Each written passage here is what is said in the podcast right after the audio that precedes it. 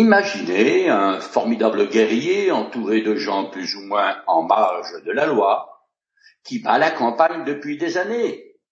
Il est toujours en fuite et doit constamment se cacher.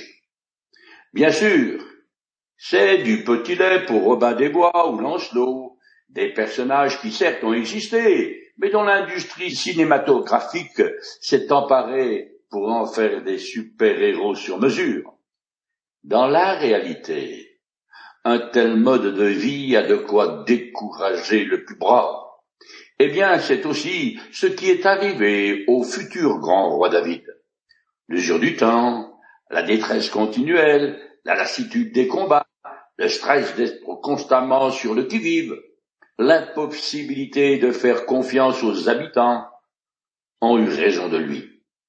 Les cinq chapitres à venir sont insolites et presque hors de propos parce qu'ils donnent beaucoup d'informations sur les Philistins et quasi aucune sur Israël. En effet, l'auteur raconte l'histoire de David qui se réfugie chez les Philistins et leur est subordonné pendant toute cette période. Malgré ses mauvaises expériences passées, David retourne à Gath, l'une des cinq principales villes des Philistins. Cette fois, il est bien accueilli et devient vassal du roi. Mais alors qu'il prétend s'en prendre à son propre peuple, en réalité, il attaque les ennemis comme d'Israël et des Philistins. Cette tromperie et les carnages qu'il fait montrent le désespoir de David. Ayant oublié les promesses que l'Éternel lui avait faites, sa foi a flanché je commence à lire le chapitre 27 du premier livre de Samuel. David réfléchit et se dit, un jour ou l'autre, Saül finira bien par me tuer. Ce que j'ai de mieux à faire, c'est de m'enfuir pour de bon et de me réfugier au pays des Philistins pour qu'ils renoncent à me traquer dans tout le territoire d'Israël. Ainsi, j'échapperai à son emprise. Découragé par des années de vagabondage et d'exil forcé, David décide donc, pour la seconde fois, de se réfugier dans le pays des Philistins. Tactiquement, c'est sans doute une bonne idée, mais spirituellement, cette fuite correspond à un certain abandon de la foi en l'éternel, surtout que le prophète Gad lui avait dit de rester en Juda. Il semble que tous les grands hommes de Dieu qui figurent pourtant dans les pages des textes sacrés sont passés par des moments de doute et de découragement. Ce fut le cas d'Abraham, d'Isaac, Jacob, Moïse et Josué, de presque tous les prophètes de l'Ancien Testament et de tous les apôtres. Même le plus spirituel d'entre nous conserve son humanité qui lui colle à la peau et le tire vers le bas. Le grand apôtre Paul reconnaît la situation précaire dans laquelle nous sommes tous. Dans l'une de ses épîtres, il écrit, nous savons que tant que nous séjournons dans ce corps, nous demeurons loin du Seigneur, car nous marchons guidés par la foi et non pas par la vue. Je continue le texte. Là-dessus, David se mit en route avec ses deux femmes, Aïnoam de Gisraël et Abigail, femme de Nabal de Carmel, ainsi qu'avec ses six cents hommes et leurs familles. Ils se rendirent chez Akish, fils de Maroc, roi de Gath, et s'établirent là. On informa Saül que David s'était enfui à Gath, et il cessa de le poursuivre.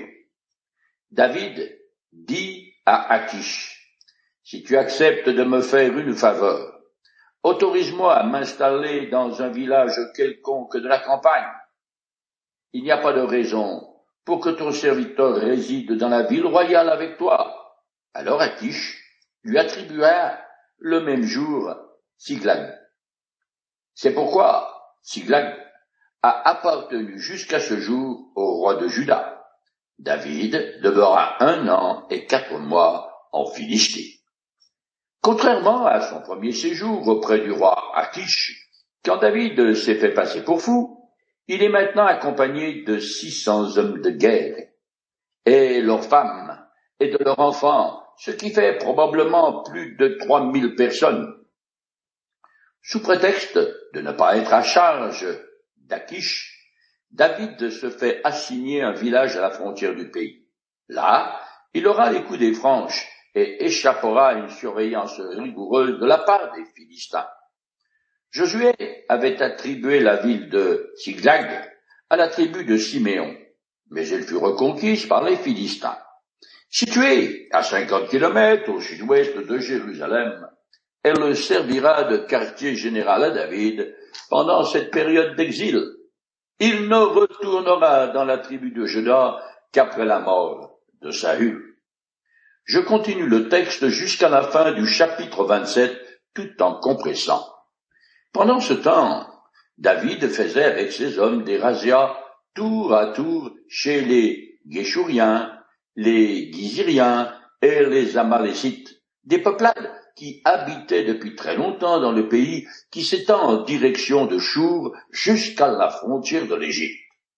David ravageait cette contrée et ne laissait en vie ni homme ni femme. Il ramenait brebis, chèvres et bœufs, ânes, chameaux et vêtements et, à son retour, se rendait chez Akish. Quand Akish lui demandait Où avez-vous fait votre razzia cette fois-ci? David répondait Dans le sud de Juda, ou dans la partie sud du territoire des Yéhouamélites ou des Kéniens. Il ne laissait pas de survivants pour ne pas avoir à les amener à Gath, afin qu'ils ne rapportent pas les agissements de David. David suivit cette ligne de conduite pendant tout le temps qu'il séjourna en territoire philistin.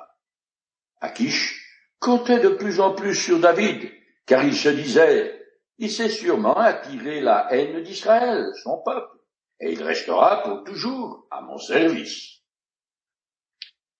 La plupart de ces ennemis d'Israël habitent ce qui est aujourd'hui la bande de Gaza. C'étaient des bandes de pillards qui organisaient des raids contre les villages du sud de Juda.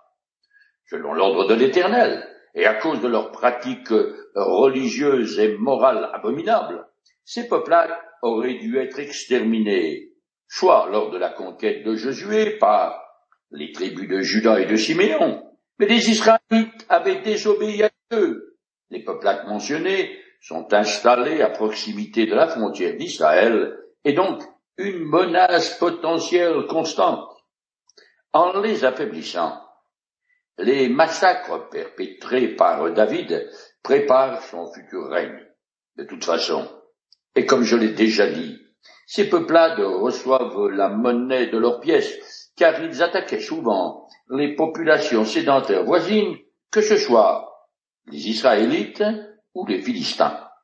Il faut remarquer en passant que la pratique du mensonge ne semble pas déranger David de le moins du monde.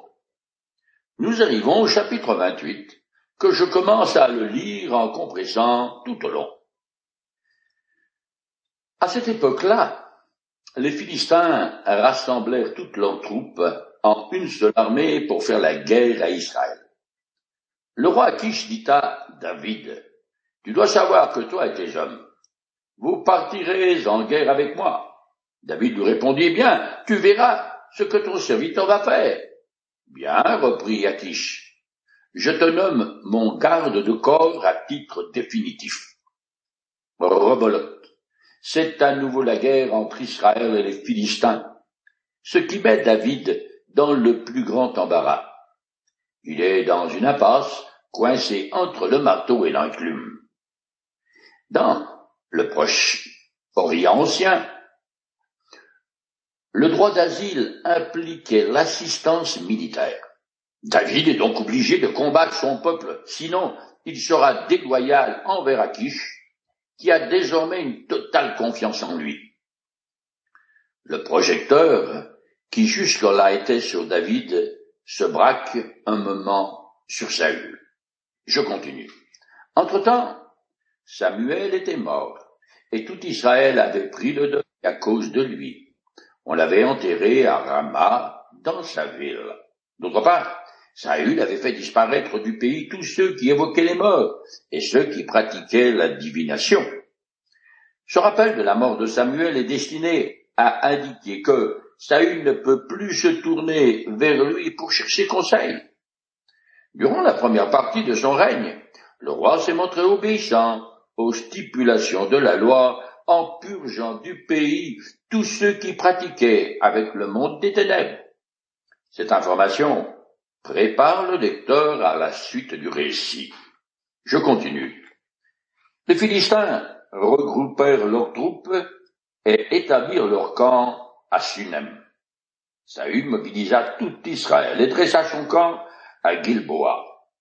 Lorsque Saül vit le camp des Philistins, il eut grand peur et son cœur fut saisi d'angoisse. Il voulut consulter l'Éternel, mais l'Éternel ne lui répondit ni par des rêves, ni par l'Urim, ni par les prophètes. Les deux armées massent leurs troupes en Galilée, de part et d'autre dans la vallée d'Édraélon, qui est aujourd'hui magnifique et très fertile. La bataille aura lieu à quelques 80 kilomètres au nord de Jérusalem. Gilboa est une ville proche d'un massif montagneux de 500 mètres du haut duquel Saül peut voir le camp des Philistins. À cause de l'importance de ses ennemis, le roi invoque l'Éternel. Les rêves étaient un mode fréquent de révélation de l'Éternel dans l'Ancien Testament. L'Urim et le Tumim avaient été emportés chez David par Abiatar, le fils du grand prêtre que Saül avait fait assassiner.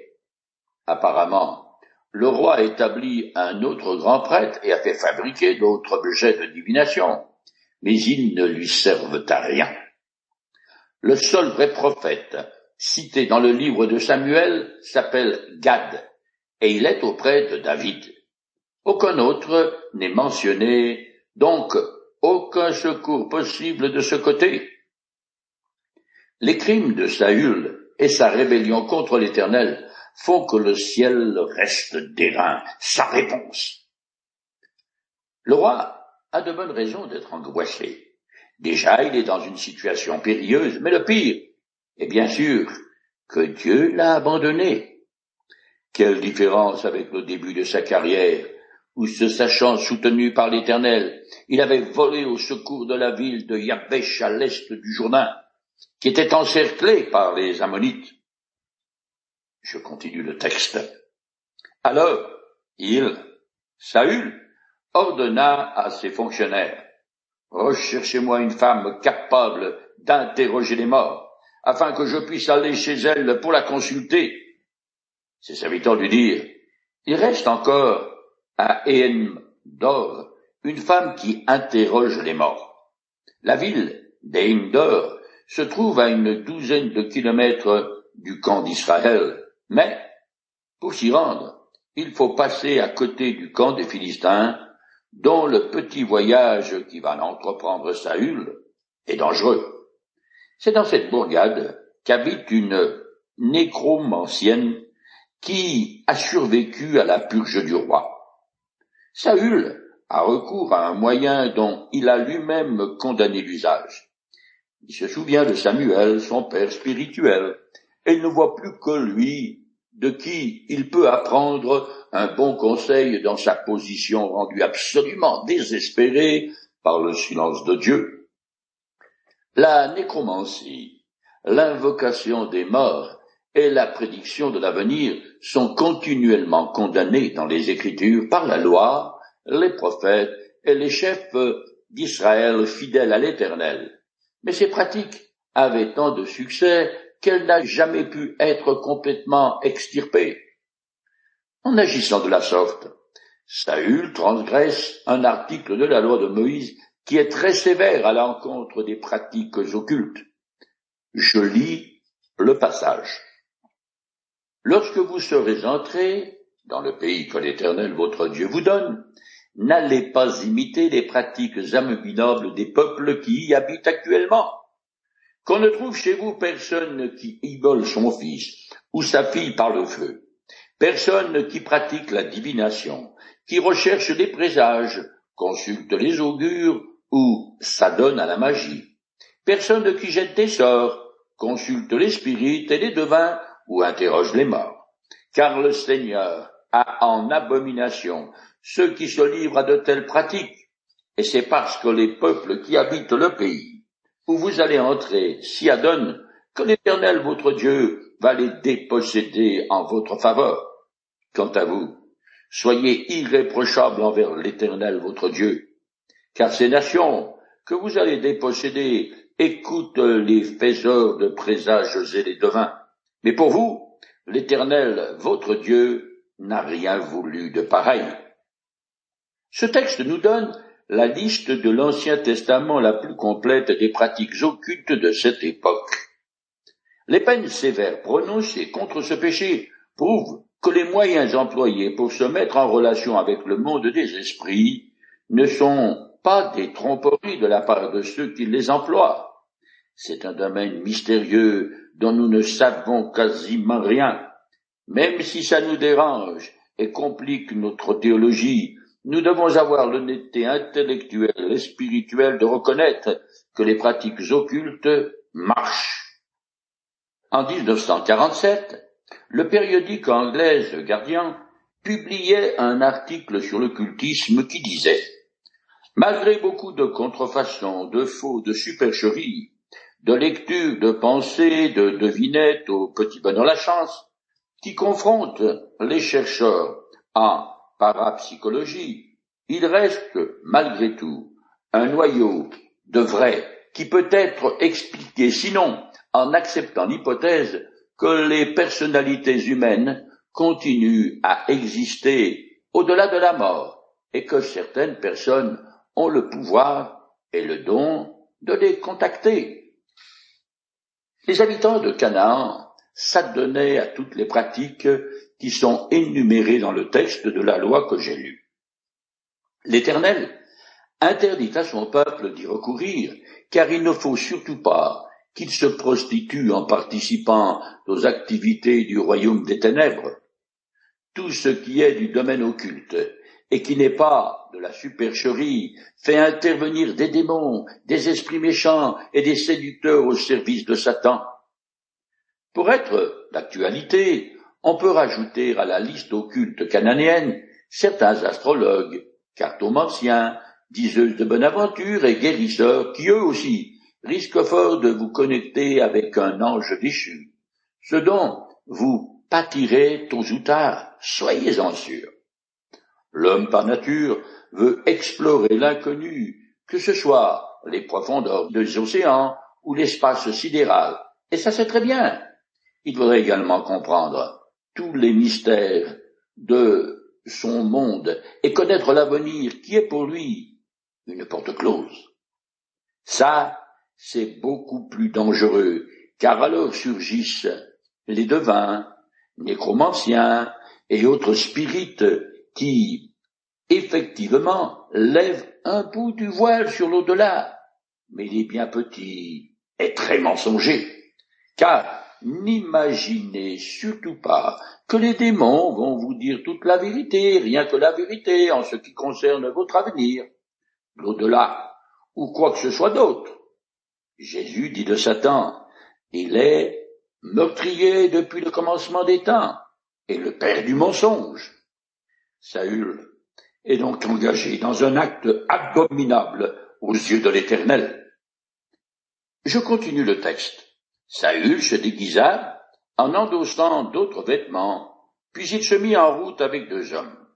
Ils arrivèrent de nuit chez la femme, et Saül lui dit, Je désire que tu me prédises l'avenir en faisant apparaître l'esprit d'un mort, celui que je te désignerai.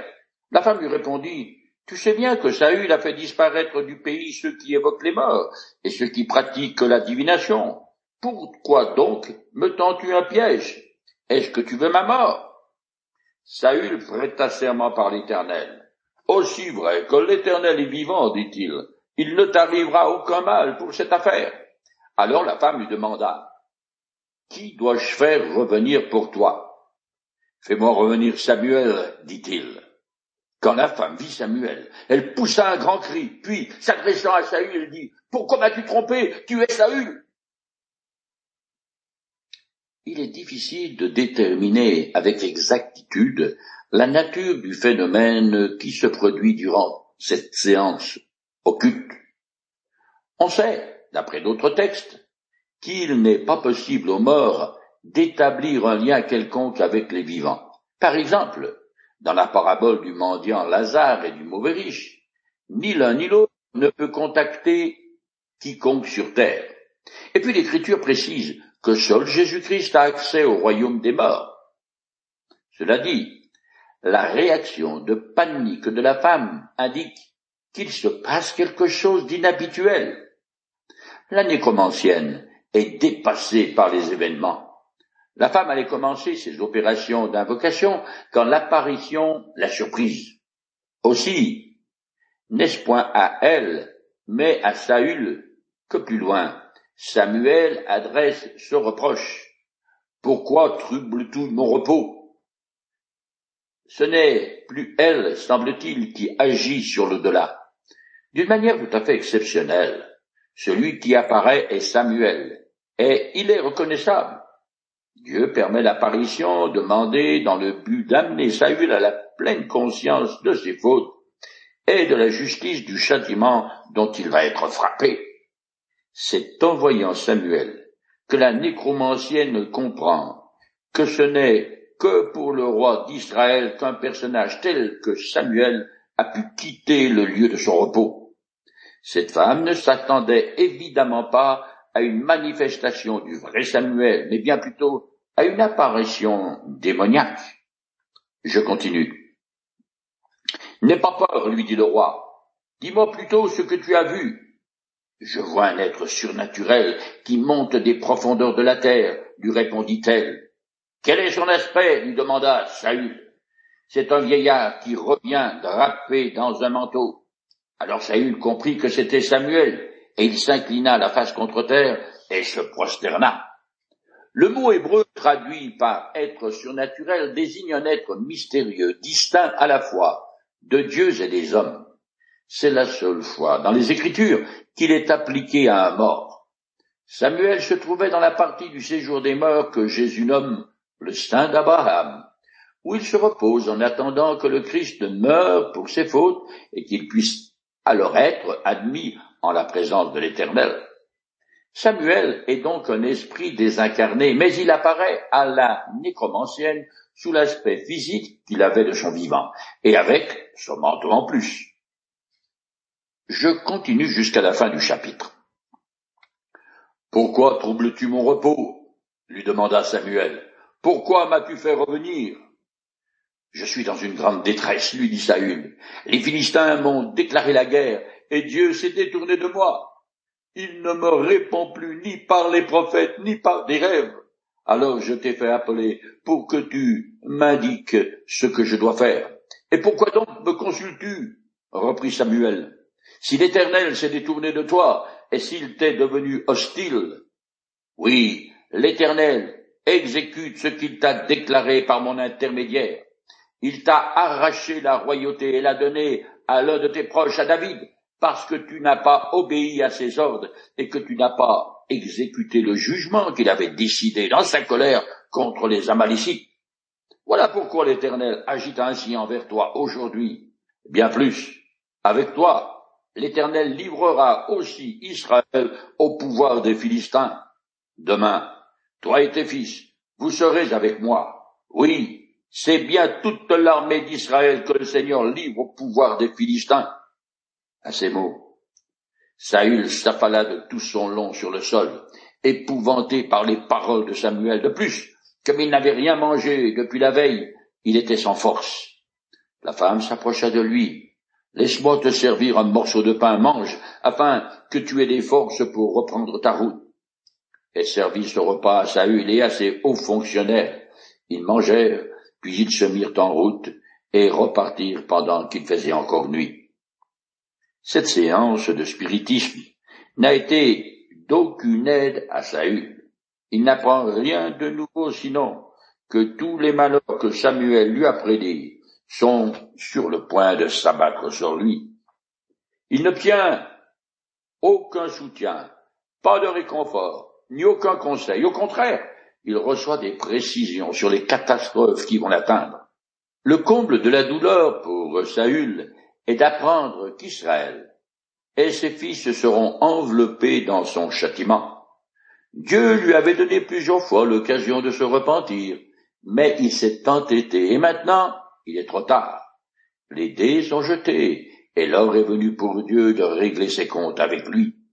Saül va devoir récolter ce qu'il a semé et payer pour son obstination, sa rébellion et ses injustices. Et la note est particulièrement salée.